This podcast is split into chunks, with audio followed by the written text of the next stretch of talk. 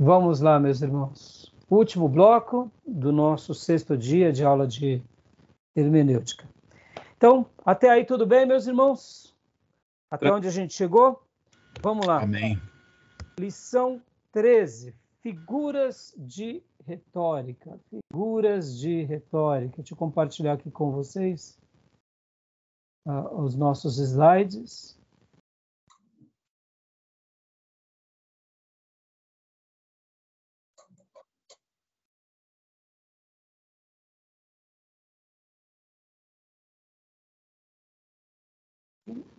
Qual que foi compartilhei?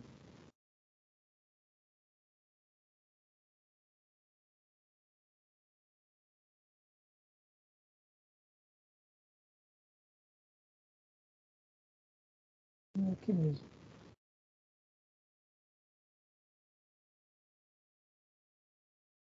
É porque não está indo. Isso. Paralelos, né? A gente acabou de ver os paralelos. Opa.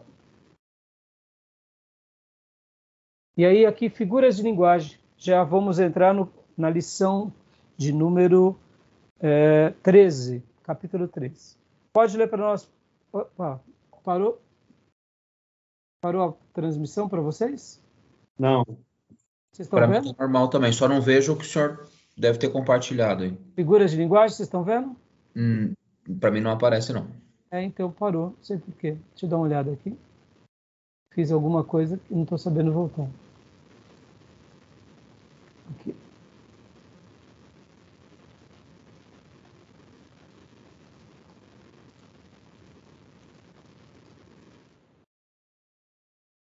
aqui.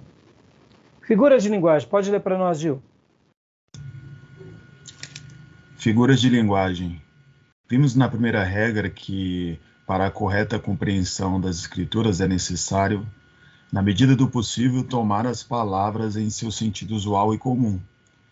O que é devido à linguagem usual e figurada da Bíblia e seus hebraísmos.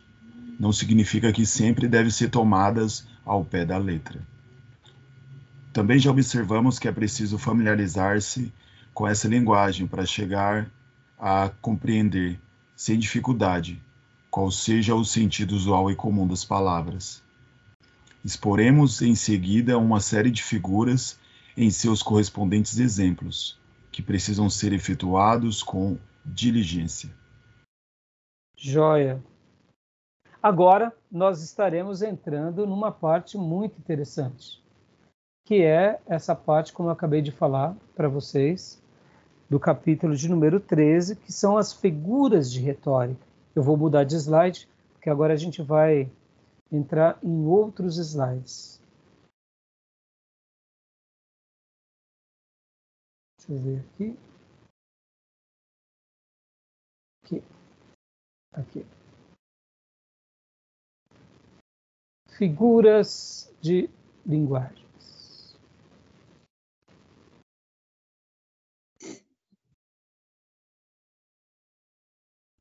Figura de linguagem ou tropos. É, tropos e figura de linguagem são as mes é a mesma coisa, tá bom, meus irmãos? Ou, como aqui o autor chama, figuras de retórica. Uh, o que, que vocês entendem sobre isso, irmãos? Vamos lá. Figuras de linguagem. Pode começar, Gil. Pode ser uma ilustração usada para é, simbolizar ou mostrar alguma coisa, alguma doutrina. Sim. O que mais? Pode falar, Pastor Johnny.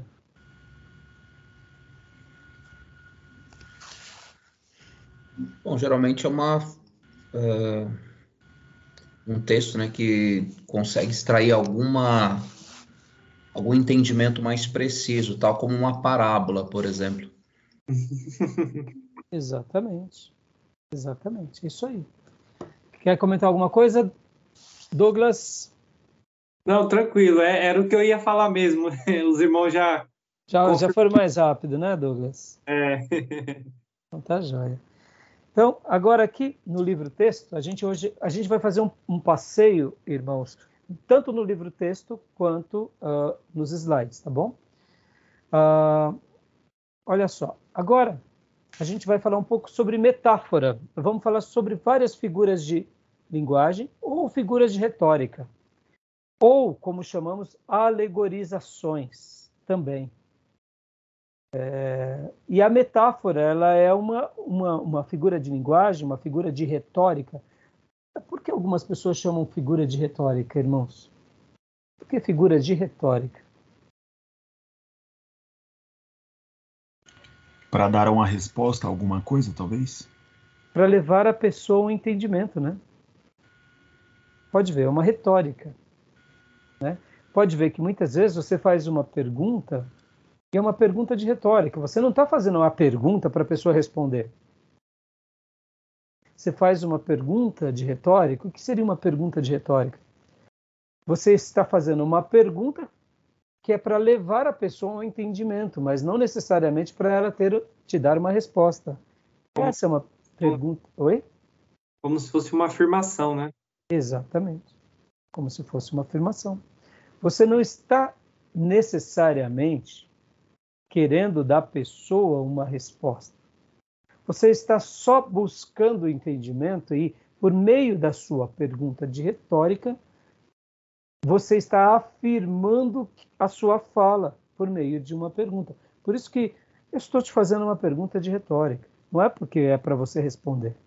Né? Assim, a pergunta de retórica ela serve para se afirmar. A figura de retórica serve para se afirmar. Por isso que é uma figura de retórica.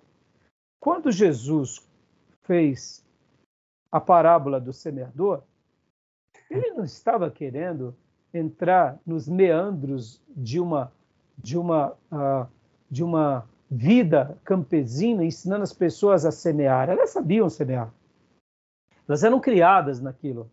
Mas ela estava fazendo o que? Ela estava dando uma figura. Jesus estava dando uma figura de retórica, porque por meio dessa retórica ele estava afirmando uma mensagem, que era uma parábola.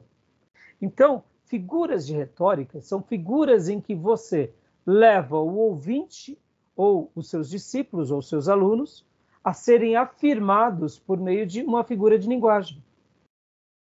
Você está afirmando uma verdade por meio de linguagens, por meio de analogias, por meio de comparações. E aqui, então, o autor ele vai trabalhar com metáforas, ele vai trabalhar com hipérboles, ele vai trabalhar com meto, metonímia, com sinédoque, com ironia, com prosopopeia, com hipérbole, uh, já falei hipérbole, a, a, a, alegorização, fábula, tipos, enigmas, símbolos, que mais?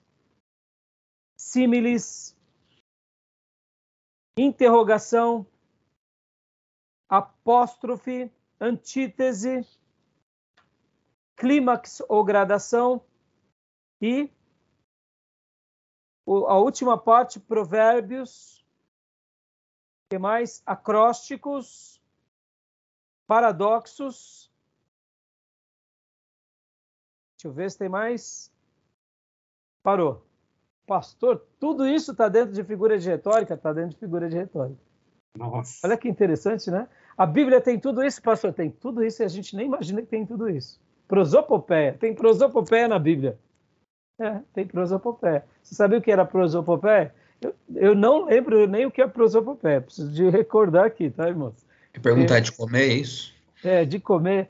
É, não vai cair na não vai cair na prova o que, que é a prosopopeia e tal. Não, não vai, irmãos. Isso daí não se preocupe. Mas é importante vocês saberem que essas eram ah, palavras e figuras de linguagem ou figuras de retórica. Lembra? Onde o texto sagrado vai sendo afirmado por meio dessas figuras de linguagem. Tá bom? Tudo bem? Certo. Tem ironia na Bíblia. Você gosta de que o teu, teu, teu, teu irmão, teu líder, o teu pastor, a tua mulher venha com ironia? oh, meu Deus. E sarcasmo? Oh, meu Deus. Oh, meu Deus, tem misericórdia, né? Mas na Bíblia tem ironia. Pastor, tem, tem ironia. É claro que a ironia de Deus, ou a ironia dos profetas, ou a ironia de Paulo, né, que nem a ironia do cônjuge, entendeu, irmãos? Ali é mais sagrado, é mais elevado. Mas tem ironia? Tem ironia. É uma figura de linguagem. Lembra do profeta Elias? Gritem mais alto, quem sabe eles estão dormindo, os deuses de vocês. Ironia. Deus falando Deixava com Jó, pro... né, também. Hã? Deus falando com Jó. Onde é que você estava, Jó, quando eu... É, exatamente. Deus, Deus usa de ironia. Deus usa de ironia. Agora, agora ah, pastor, o senhor está me ensinando se Deus usa de ironia. Puxa, eu amo ser irônico. Cuidado, né? Meu Deus é Deus. Vigia, varão, vigia. Né? Não é, notem, irmãos, a ironia no sentido de ensino, no sentido de diálogo, até de, de, de de instrução é legítimo. A ironia no sentido de humilhação, de pode ser um ato de provocação, né? A gente tem é. que lembrar que a palavra branda acalma o furor e a, a, a, palavra dura suscita ira. Agora eu te pergunto, é só a palavra dura que suscita ira? Não. Às vezes a ironia, às vezes o desprezo, às vezes a indiferença. Eu, eu aprendi com um pastor existe uma coisa chamada espírito prático. O que é o espírito prático? O espírito prático, esse pastor me ensinou o seguinte, foi uma pérola ali isso. Espírito prático, ele, ele, quando ele falou, ele falou assim: espírito prático é pior do que um demônio, o pastor falou. Esse pastor estava ensinando a casais, e no momento em que ele ensinava, ele dizia assim: ó, o que está tendo entre vocês é espírito prático. Vou traduzir o ensino.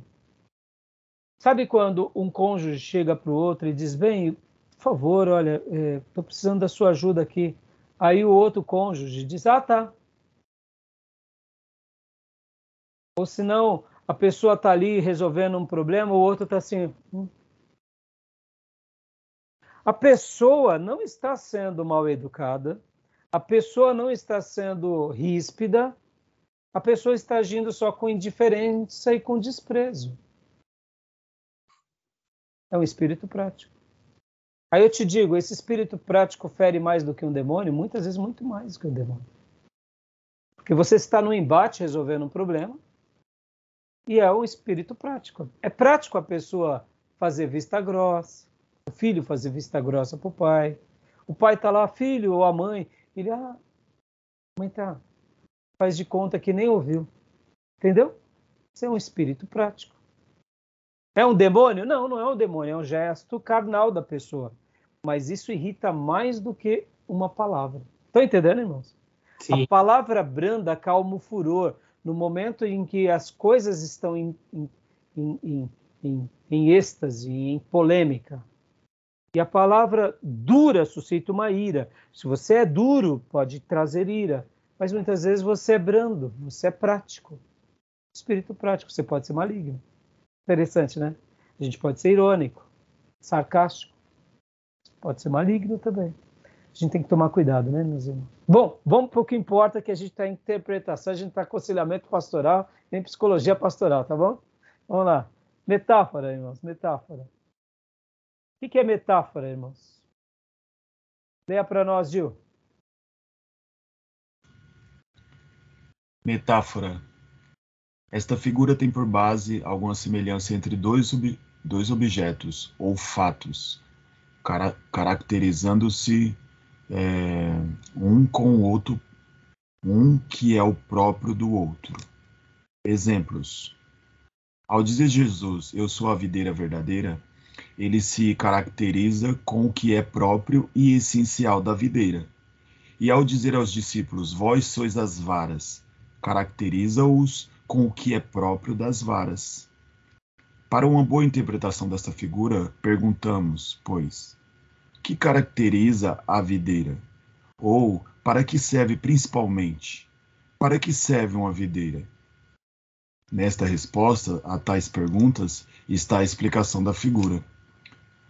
Para, para transmitir seiva e vida às varas, a fim de produzirem uvas, pois isto é o que, em sentido espiritual, caracteriza a Cristo, qual a videira ou tronco verdadeiro. comunica a vida. Aí tem uma tarjinha aqui, eu não estou conseguindo e força ler. aos crentes. Para que com as varas produz, produzem uvas, eles produzam aí, frutos do cristianismo. Do cristianismo. Amém. Então, olha só que interessante, irmãos. A metáfora ela usa é, uma semelhança entre dois objetos ou fatos. Isso é muito comum, a gente usa metáfora o tempo todo na vida, isso é comum. Só que tem hora que entre as figuras de retórica ou figuras de linguagem, a gente confunde metáfora com símile. Bom, nós não somos linguistas, pelo menos eu imagino que os irmãos não sejam, nem o irmão Douglas, de repente pode ser. É comum a, uma, a um linguista dominar as figuras de linguagem com exatidão. Nós usamos de muitas figuras de linguagem, nem sabemos que tipo ela é. Não é verdade? É assim que a gente faz. É claro que saber o que elas são é importante. E no nosso caso, como estudioso das escrituras numa interpretação, se torna muito mais importante. Mas até aí, a metáfora ficou clara? Eu sou a videira verdadeira e vocês são os ramos. Qual é a diferença da metáfora e do símile? Vamos ver agora. Aliás, vamos ver aqui mais um exemplo, né? Ó, metáfora. Pode ler para nós, Gil, rapidinho. Proceda-se do mesmo modo a interpretação de outras figuras do mesmo tipo, como por exemplo: Eu sou a porta, eu sou o caminho, eu sou o pão vivo. Vós sois a luz do mundo, vós sois o sal da terra, vós sois edifícios de Deus. E de dizei aquela raposa: são os olhos lâmpadas do, do corpo. Judá é leãozinho, tu és a minha rocha, a minha fortaleza. Sol e escudo é o Senhor Deus. A casa de Jacó será fogo, e a casa de José chama, e a casa de Isaú restolho, etc. E aí vem todos esses textos bíblicos. Olha que lindo. Então, aqui, ó, eu sou a porta. Percebam que tem uma afirmação, né? Eu sou o caminho, eu sou o pão da vida, vós sois a luz do mundo. Sempre afirmação, né? ou uma identificação. É, e de dizer aquela raposa, oh, peraí, pastor, Jesus disse isso, qual o problema chamar o outro ali de cachorro, né? Cuidado, tá, irmão? Vigia, tá? O mestre é o mestre, a gente é a gente. Não estou dizendo que não pode, mas mesmo quando a gente for fazer, a gente tem que falar com propriedade e saber como que se fala.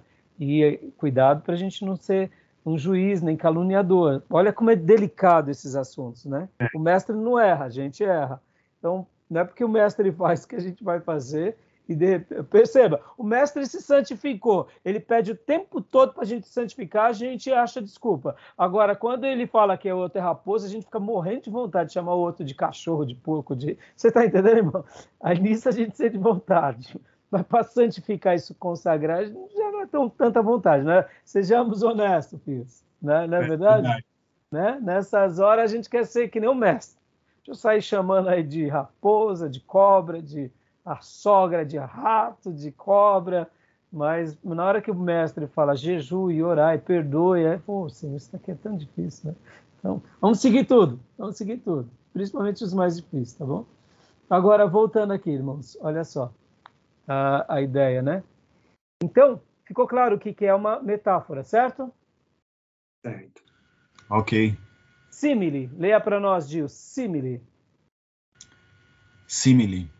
A figura de retórica denominada simile procede da palavra latina similis, que significa semelhante ou parecido a outro. Peraí, ué, mas a metáfora não, não é qual é a diferença, então? Vamos lá, Pastor Johnny, leia para nós agora, daí em diante.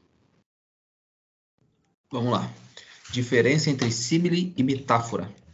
A metáfora consiste em denominar uma coisa empregando o nome de outra, na esperança de que o leitor ou ouvinte reconhecerá a semelhança entre o sentido real e o figurado da comparação o Senhor Jesus empregou com respeito a Herodes o qualificativo de aquela raposa, o que constitui uma metáfora.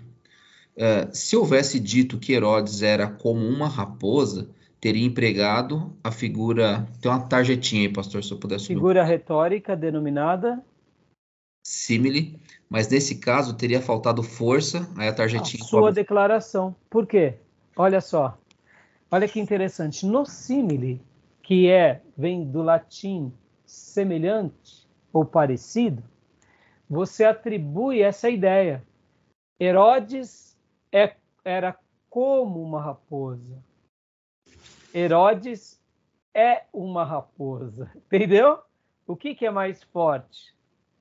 É a raposa.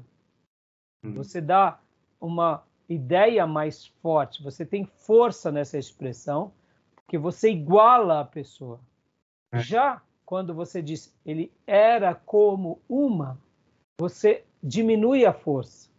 A força na expressão, na figura de retórica, na mensagem que você quer dar, diminui, porque você está dizendo que ele é como uma. Eu sei que é uma ofensa também, mas nesse caso a declaração perde um pouco daquele. Vamos lá. Sogra, você é uma cobra. Sogra, você é, agiu como uma cobra. Ah, entendeu o que eu quero dizer? É diferente, não vai fazer isso com a sogra, tá mesmo? Vigia, vigia. Aquilo que acontece em Atos dos Apóstolos, né, quando ah. o Espírito é derramado sobre a igreja, lá diz que via-se como línguas, aliás, como é línguas de fogo, né? Línguas de fogo. Isso é um símile? É um símile, entendeu? Era como, entendeu? É... Agora, tem que ver o, o texto né, em todas as demais declarações. Por exemplo, aqui, ó. Eu sou a porta eu sou como uma porta é um símile. Mudou é. a ideia, entendeu? Eu sou o caminho. Eu sou como o caminho é um símile. Percebe que eu sou o caminho, mesmo que seja uma figura de linguagem, e nós não temos como concretizar. Jesus não vai virar um caminho, mas ele se coloca como um caminho.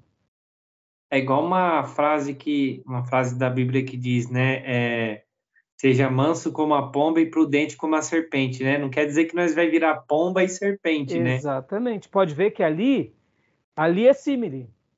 Porque, por exemplo, né? Vamos supor, não, deixa eu ver. Seja manso como a pomba. É que está falando da mansidão, né? E prudente é como a serpente. Meu Deus, agora ali agora deu um nó, hein? Ali é símile a metáfora. É uma ponto que dá, é, igual também quando fala da águia, né, lá em Isaías, que é um assunto que todo mundo, quando prega, hum. foca só na águia, mas nós temos que entender que nós temos que ser como a águia, não ser a águia, né? Isso, então, quando a gente emprega o ser como, é símile, e ser águia é metáfora, né? Então, sejam prudentes como a pomba. É, porque no caso se torna um pouco mais difícil a compreensão desse texto que você citou, Douglas, porque ele está falando da prudência da pomba, né? É. Não está falando para a gente ser como a pomba, é ser prudente como a pomba, ser manso como a pomba e astuto como a serpente.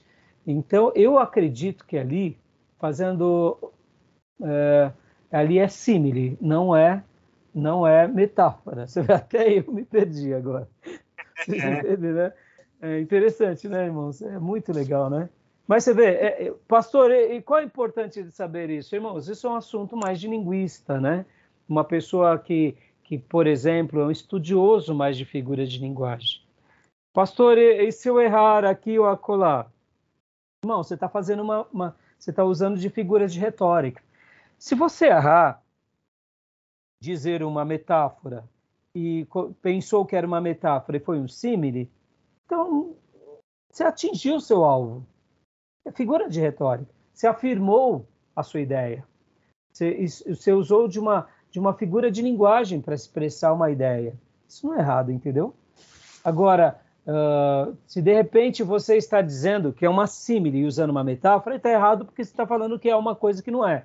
Mas assim, se a sua ideia foi transmitir um ensino ou uma ideia né, e, e, passar algo, não está errado, entendeu? Vamos aqui, vamos tentar ler é, é, esse, último, esse último slide e a gente para aqui. Pode ler, pastor, para nós. No símile se emprega para comparação a palavra como. Ah, legal. É, então, ó, como então é o que eu acabei de dizer. Como é. a pomba, né? Prudente, mesmo sendo ali está falando da prudência, o como.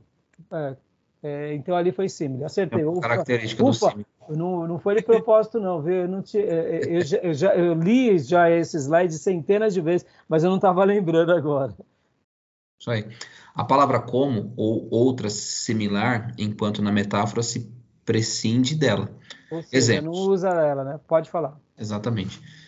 Pois quanto, como, né? O céu se alteia acima da terra, assim é grande a sua misericórdia para com os que o temem. Como o pai se compadece de seus filhos, assim o Senhor se compadece dos que o temem. Quanto ao homem, os seus dias são como a relva, como a flor do campo. Assim, ele floresce, pois soprando nela o vento, desaparece. E não conhecerá daí em diante o seu lugar. Salmo 103, do 11 ao 16. Obrigado, pastor. Você pode ver que logo no início, pois quanto o céu se alteia da terra. Aí ele colocou entre parênteses o como, como? e o quanto está ali simbolizando como, né? Pode ver que a palavra como ou outra similar, né? Justamente. Irmãos, Linguista ama essas coisas. Eles se deliciam nessas trocadilhos de palavra, de eu acho isso lindo por parte dos linguistas. Se você é um, continue, porque isso tudo é, tem, por exemplo, seja, sejamos honestos, irmãos, é, a, tu, tudo que existe no mundo começa pelas palavras. Então, quem domina isso é uma virtude. Agora, tem pessoas que vão ter mais dificuldade. Assim como tem pessoas que vão ter mais facilidade com números. É aptidões, né? Siga o teu caminho, tá bom? Não, não, não se sinta melhor porque você nada de braçada sobre isso e também não se sinta inferior porque você tem dificuldade sobre isso, entendeu? Existem pessoas que vão ter facilidade, outras vão ter mais dificuldade, tá bom? Pode ler para nós, pastor Johnny. Joia. Como os céus são mais altos do que a terra, assim os meus caminhos mais altos do que os vossos caminhos, e os meus pensamentos mais altos do que os vossos pensamentos. Porque assim como descem a chuva e a neve dos céus, e para lá não tornam, sem que primeiro reguem a terra e a fecundem e a façam brotar, para dar semente ao semeador e pão ao que come, assim será a palavra. Aí eu tenho uma tarjetinha aí. Que sair da minha boca. Não voltará para mim vazia, mas fará tudo que me apraz, a tarjetinha ainda está aí, né? E prosperará naquilo para a que a designei. Isaías 55, do 8 ao 11. Fechou? Fechou. Quando tem o como ou algo semelhante ou algo similar, é sempre um símile. Você perde um pouco o impacto da declaração retórica, mas você ganha é, também, você ganha dando um significado. Já na metáfora, o significado é mais contundente. Tá bom, meus irmãos, vamos parar por aqui.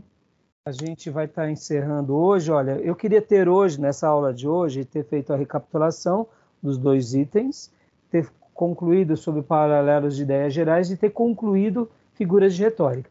Semana que vem eu pretendo concluir figuras de retórica.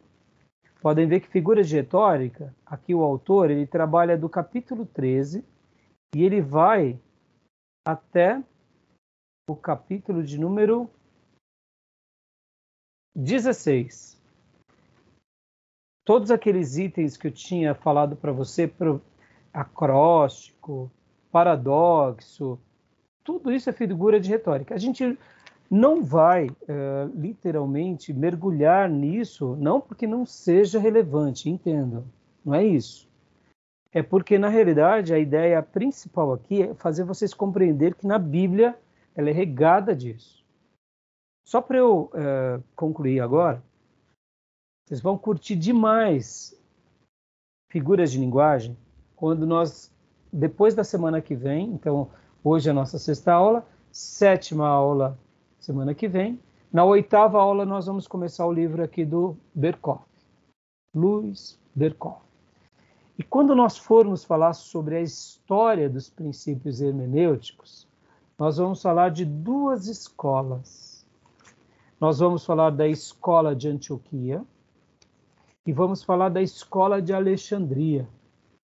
A escola de Alexandria ela utilizava a alegorização como base na sua hermenêutica e na sua maneira de ensinar. Para nós ocidentais, nós que fomos treinados na escola de Alexandria, nós temos muita dificuldade com a escola de alegorização. Mas a escola de alegorização ela é extraordinária. Cito aqui John Bunyan.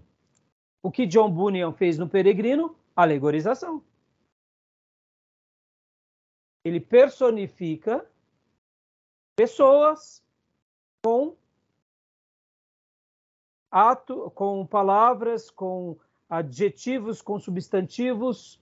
Por exemplo, cristão é o peregrino. Fiel é o melhor companheiro de cristão que o tira dos lugares mais horrorosos. Evangelista é o proclamador. Sábio segundo o mundo é aquele que tenta tirar ele do caminho. Irmão, a alegorização é extraordinária. Por que nós temos medo da alegorização? E eu quero quebrar o tabu aqui, já te preparando para vocês começarem a ler o livro.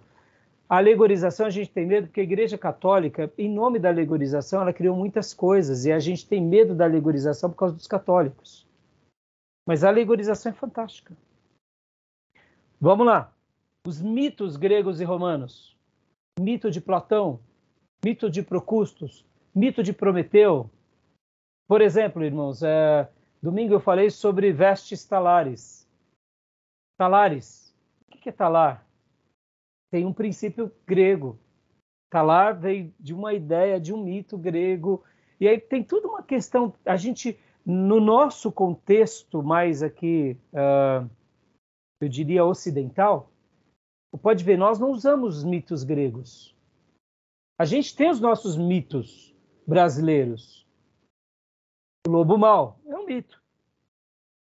Saci pererê, mula sem cabeça é um mito. O que ensina esses mitos é quase nada, pobre. Mas já dentro do contexto grego, os mitos gregos eles tinham ideias brilhantes. Tanto os mitos gregos quanto a, a, a, a cultura uh, dos egípcios lá em Alexandria. E aí, aí onde entra essa, esse lado grego que, que, que ainda permeia o ensino de Alexandria, a gente vai estar aprendendo que é uma escola alexandrina. Então, figuras de, de retórica, ou alegorizações, ou figuras de linguagem, quando a gente aprende a usar figura de linguagem, é magnífico, irmãos. Por exemplo, quando Spurgeon está pregando, ele usa muito figura de linguagem. Ele fala com muita figura de linguagem. Quer ver um exemplo, irmãos? O cantor cristão, os hinos da harpa, são figuras de linguagem. Muitos são poem, poem, poesias que têm muita figura de linguagem. Tá bom, meus irmãos? Então, a gente vai parar por aqui. Irmão Douglas, foi uma honra ter você aqui na nossa classe hoje. Você conheceu uma aula ao vivo, né? Temos muitas outras aulas gravadas que a gente deixa como ideia. Espero que você tenha gostado. Está convidado a participar outras vezes. Quem sabe no futuro se tornar um aluno aqui. Né? Esse, essa é a classe dos nossos irmãos médio em teologia. Nosso curso aqui tem duração de três anos, mas os nossos irmãos vão durar um pouco mais, porque a gente está tendo uma aula só por semana. Mas assim, é um prazer. Tá bom? Depois me procure no pessoal. Espero que alguma coisa o irmão possa ter sido abençoado aí por nós, tá bom? Com certeza. Tá? E irmão Jill, irmão Johnny, é, alguma pergunta, alguma coisa? O próprio Douglas, tem alguma dúvida? Tranquilo? Tranquilo. Tranquilo, pastor, tranquilo. Da minha parte também. Então tá bom. Então, mais uma vez, obrigado, meus irmãos. Foi uma honra estar aqui com vocês, com o irmão Douglas, nos visitando, né? E sempre que der, irmão Douglas, estamos aqui, tá bom? E aí depois, no particular, a gente continua conversando, né? Passando mais informações para os irmãos, para o irmão. E quem sabe, né, no futuro, meu irmão, né? Convide mais os amigos, a esposa, os colegas, tá? Porque a gente está aqui, ó. Você viu, começou é, 7h20, era para começar, começamos um pouco depois. Mas até agora, que horas são agora? São 10 e 43 no meu. Tá bom, né? Vamos parar, né? Chega de dar aula por hoje, né? Uhum. O pastor quer dormir, os irmãos querem dormir, né? Uhum. Tá bom, meus irmãos? Então, que Deus abençoe, né? E que Deus continue derramando amor no nosso coração por essa palavra, que a gente possa ser que nem o ferreiro bendito John Bunyan, que amava tanto esse livro e fazia uma obra linda, despertando corações. Tá bom? Amém. Deus tenha misericórdia de nós e nos ajude a cada dia. Até semana que vem, meus irmãos. Que Deus abençoe. Continue orando por nós e que o Senhor continue trazendo muitos alunos para nós, em nome de Jesus. Amém. Amém. Bom descanso Fiquem a todos. com Deus, irmãos. Até mais. Até mais. Deus abençoe. Amém.